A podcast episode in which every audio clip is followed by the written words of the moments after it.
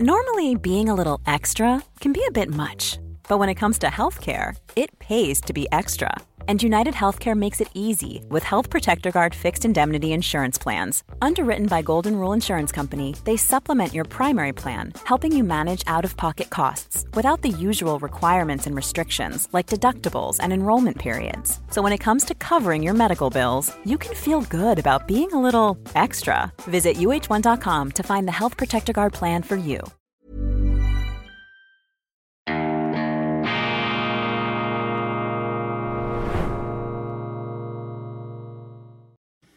Grüezi miteinander, ganz herzlich willkommen und einen wunderschönen guten Morgen, meine sehr verehrten Damen und Herren, liebe Freunde. Ich begrüße Sie zur schweizerischen Ausgabe von Weltwoche Daily, die andere Sicht, unabhängig, kritisch, gut gelaunt am Montag, dem 11. Dezember 2023. Ich hoffe, Sie hatten einen wunderschönen zweiten Adventssonntag. Ich beginne mit einem Live-Read, mit einer gesprochenen Werbeanzeige.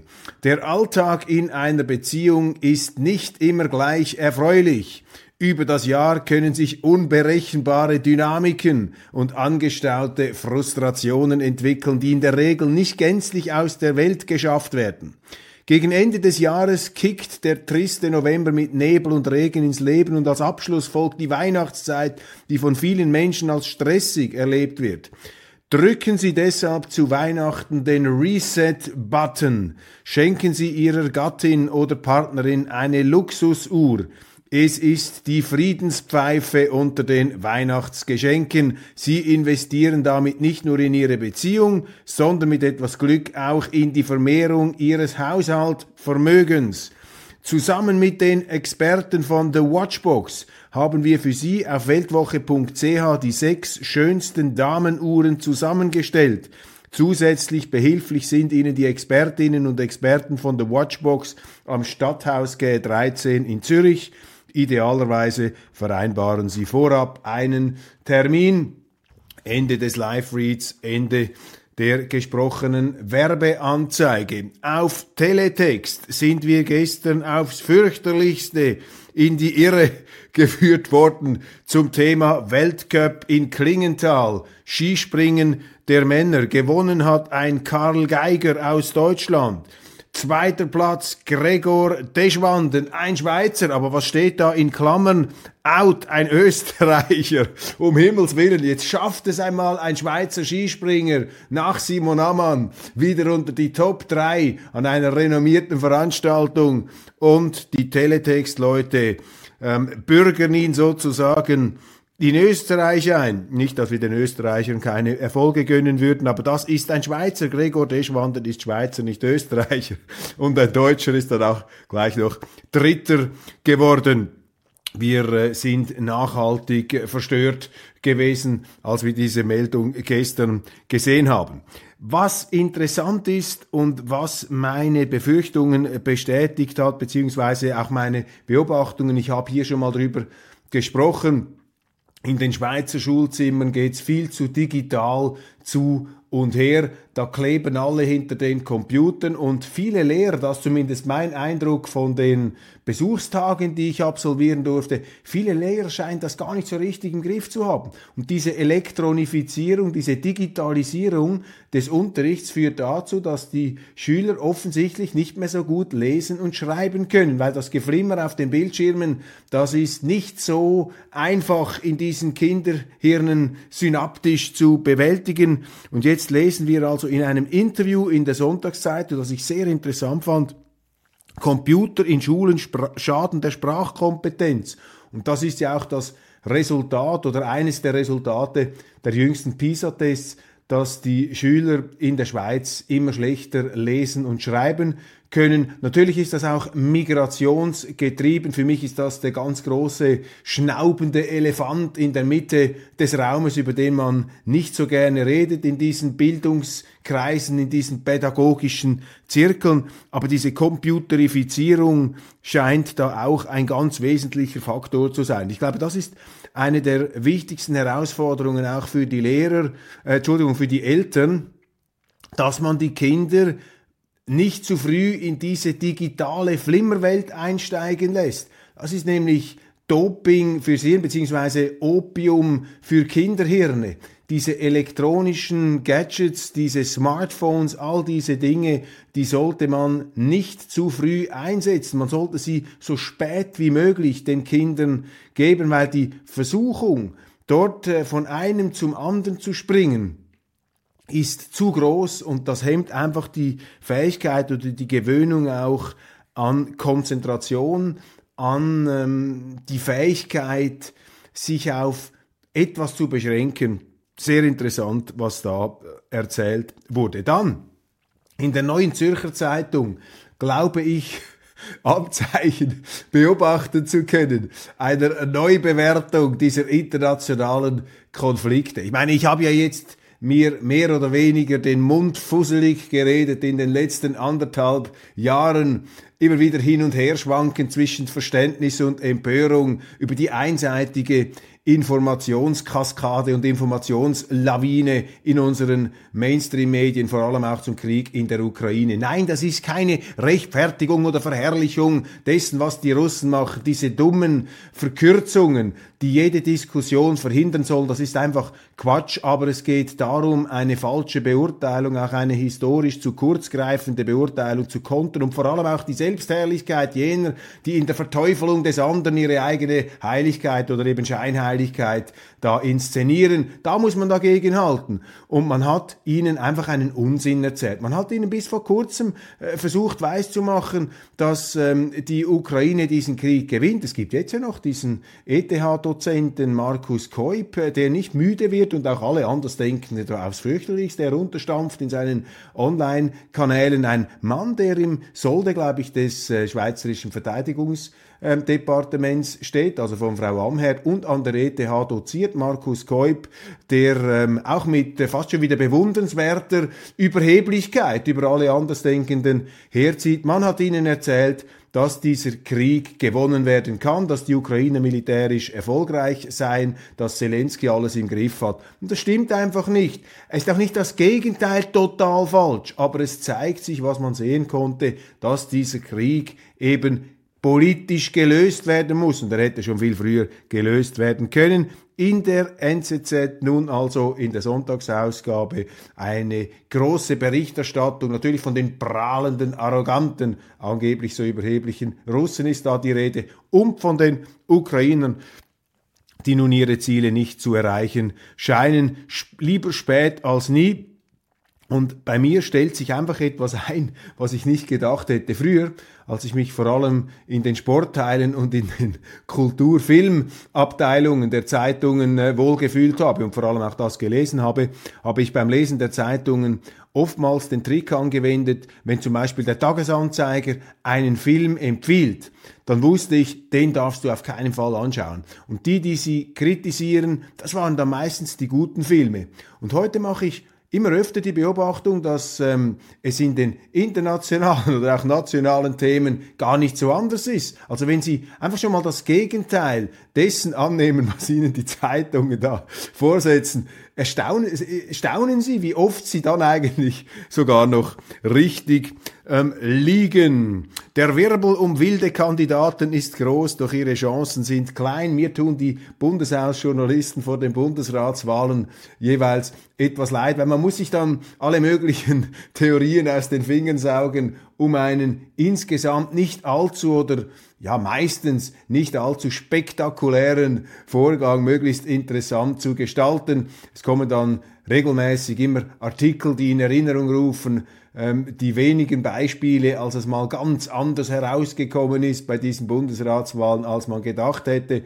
Und mein persönlicher Eindruck ist, je lauter über Geheimpläne, alternative Kandidaturen, die Nacht der langen Messer geredet wird, desto geringer ist die Chance, dass wirklich etwas Überraschendes passiert. Wenn nichts gesagt wird, wenn eine Friedhofsruhe gewissermaßen herrscht, dann, dann muss man äh, hellhörig und wachsam bleiben. So zum Beispiel war es im Jahr 2007, also vor ziemlich genau 16 Jahren, im Vorfeld der Bestätigungswahl von SVP-Bundesrat Christoph Blocher. Damals ist nach außen gedringen, gedrungen eigentlich fast nichts kann mich erinnern, sogar noch am Dienstagabend, also am Vorabend der Wahl, die einschlägigen Ratgeber und die einschlägigen Beobachter und Wetterschmöcker der Politik, sie gaben sich zuversichtlich, dass da überhaupt nichts äh, sozusagen unverrückbare Verhältnisse ähm, sich da wieder bestätigen würden. Es kam dann ganz anders heraus und ein regelrechtes Schweizer Erdbeben hat da stattgefunden mit der Abwahl des SVP-Strategen. Die EU ist Vorreiterin für KI-Regeln, Einigung auf einen neuen Rechtsrahmen. Auch das eine Schlagzeile des heutigen Morgens. Die Europäische Union, ja, sie ist Weltmeisterin oder sie ist zumindest Weltmeisterin ist vielleicht etwas zu hoch gehängt, aber sie ist eine Institution, die sich vor allem darauf konzentriert, die Freiheit durch Regulierung einzuschränken. Also sie ist eine Regulierungsbehörde der Sonderklasse und es überrascht mich nicht, wenn ich heute so etwas lese. Das scheint die das zentrale, die Daseinsbestimmung der Europäischen Union zu sein die ähm, Bürger der EU beziehungsweise die Bürger der EU-Mitgliedstaaten möglichst abzuschirmen, möglichst von allen Gefährdungen und auch seien sie noch so potenziell abzuhalten. Und dahinter steckt natürlich ein letztlich sozialistisches Staatsverständnis, also dass man etwas Gutes machen will, dass der Staat bzw. die Behörden dazu da sind, Wohltaten zu ähm, bescheren und die Bürger dann einzusperren in die Gummizelle sozusagen eines immer weiter wattierten Sozialstaats. Da ist eben die EU eine echt problematische ähm, Institution, die man ähm, ja, die man aus meiner Sicht, aus freiheitlicher Sicht, wenn ich das äh, so anfüge, ähm, die man, man sich aus freiheitlicher Sicht möglichst vom Leib halten sollte. Breitling-Chef George Kern im Interview, ich fände eine Fusion mit der Mittepartei richtig, sagt der wichtigste GLP Geldgeber. Das ist natürlich eine niederschmetternde Nachricht für die grünliberale Partei, dass einer ihrer prominentesten Donatoren und auch Mitglied der grünliberalen Partei nun anmahnt, man solle das Ganze eigentlich einbringen in eine andere ähm, Konstruktion. Da drückt sich natürlich auch eine gewisse Frustration darin aus, dass äh, George Kern ein Unternehmer, ein Liberaler, ein auch umweltbewusster Unternehmer selbstverständlich und seit vielen Jahren umweltbewusst. Er hat ja auch schon ähm, in seiner Tätigkeit in der Luxusindustrie immer wieder solche Umweltprojekte und ähm, größere Unternehmungen angeschoben. Ich erinnere mich an ein Projekt mit dem Rothschild, mit einem Rothschild-Erben, einem sehr glamourösen jungen Mann, der da, glaube ich, auf einem Floß von PET-Flaschen um die Ozeane ähm, gesegelt ist, um zu protestieren gegen die Plastifizierung der Weltmeere. Und George Kern sicherlich äh, der Inbegriff eines äh, umweltbewussten, liberalen, marktwirtschaftlichen Unternehmers, der vermutlich gemerkt hat, dass eben nicht überall dort, wo grün-liberal draufsteht, auch grün-liberal drin ist, vielleicht grün schon, aber nicht liberal.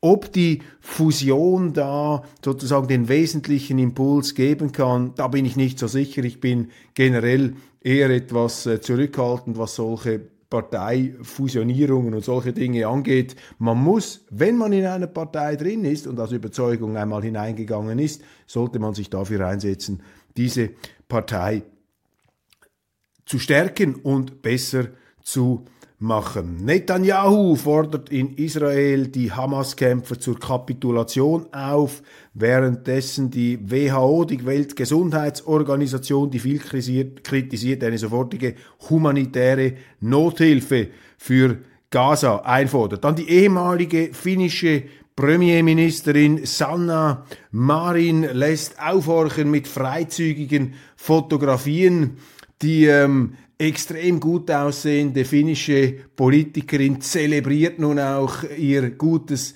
Aussehen und das verstärkt bei mir rückwirkend den immer etwas schalen Eindruck, den ich bei dieser Politikerin hatte, ähm, die ja abgefeiert wurde von den Medien, dass es äh, Gott erbarmt, die wurde dermaßen in den Himmel geloben und, gehoben und jetzt abgewählt, relativ abrupt.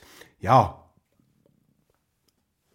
vielleicht hier das passendere Ausdrucksformat für diese Persönlichkeit. Neuer Wirtschaftsminister, ist er der Retter Argentiniens oder ein Gauner mit äh, einer äh, großen Faszination schauen ja die Journalisten auf die Vorgänge in Argentinien und kürzlich habe ich in einer deutschen Wochenzeitung einen sehr wohlwollenden Artikel über den neuen argentinischen Präsidenten Milei gelesen, einen libertären Kandidaten. Wir haben ja auch schon einige Artikel über ihn gebracht von Alex Bauer, unserem Mann in äh, Peru, in Südamerika, Ihnen bestens bekannt.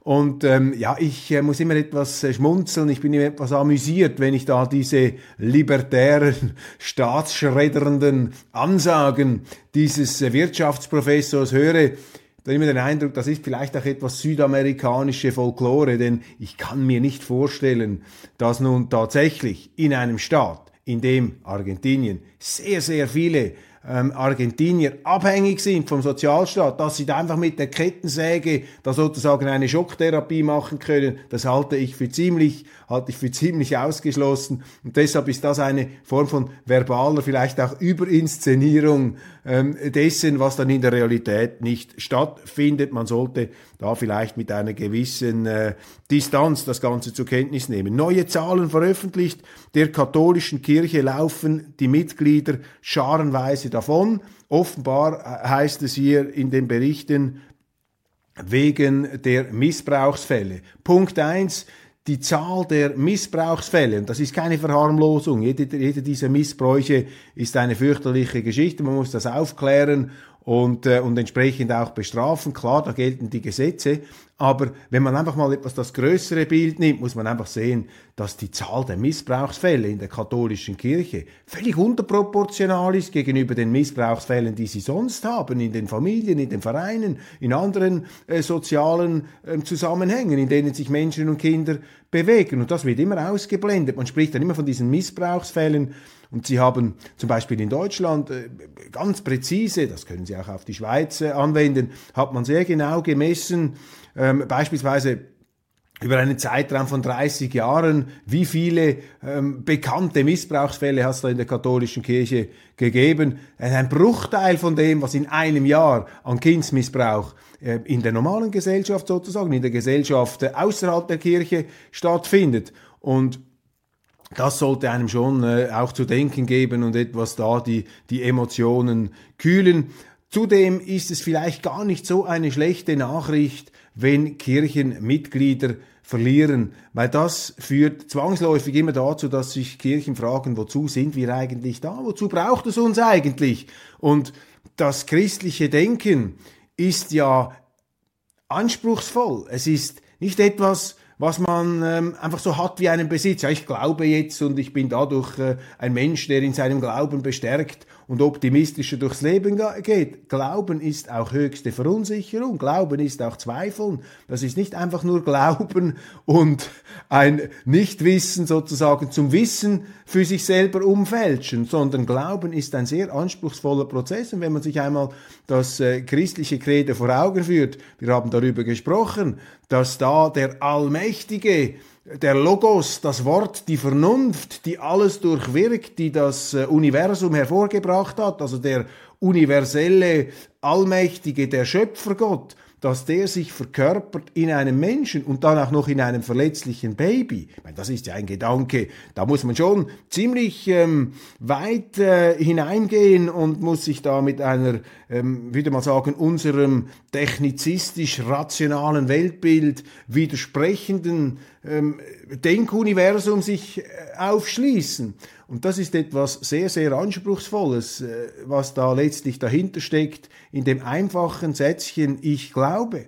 Und ich glaube, es war noch nie so, dass zum Beispiel auch im Mittelalter oder in früheren Zeiten, als vielleicht das äh, christliche Denken quasi als Offizialreligion, auch als Staatsreligion noch viel äh, stärker auch eingefordert wurde und äh, Abweichler wurden aufs härteste bestraft.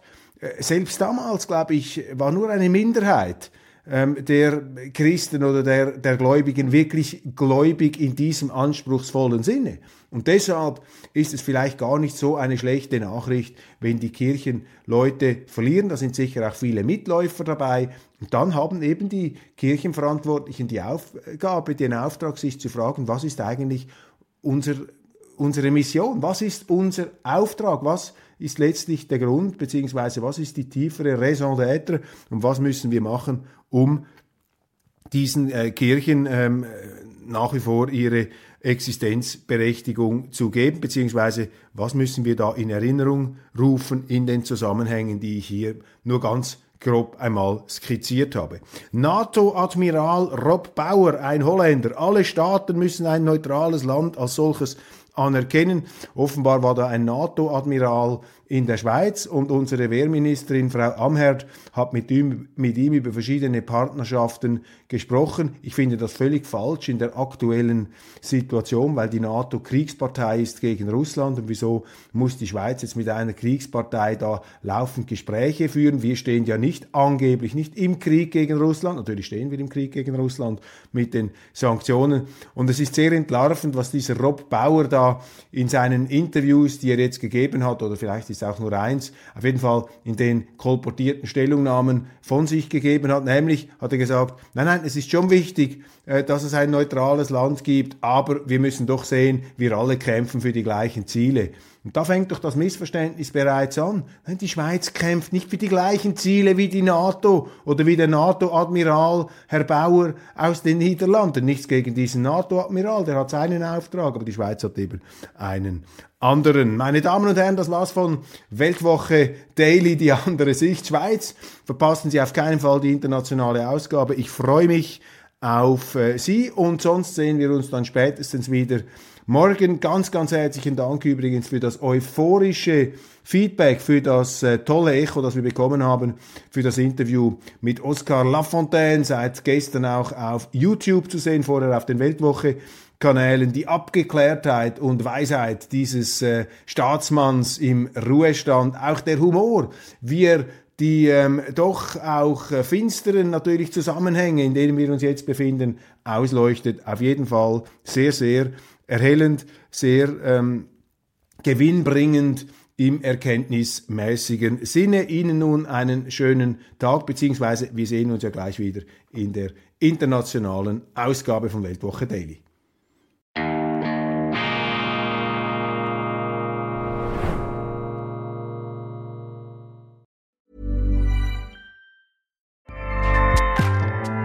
ACAST powers the world's best podcasts. Here's a show that we recommend. Hi, I'm Una Chaplin, and I'm the host of a new podcast called Hollywood Exiles.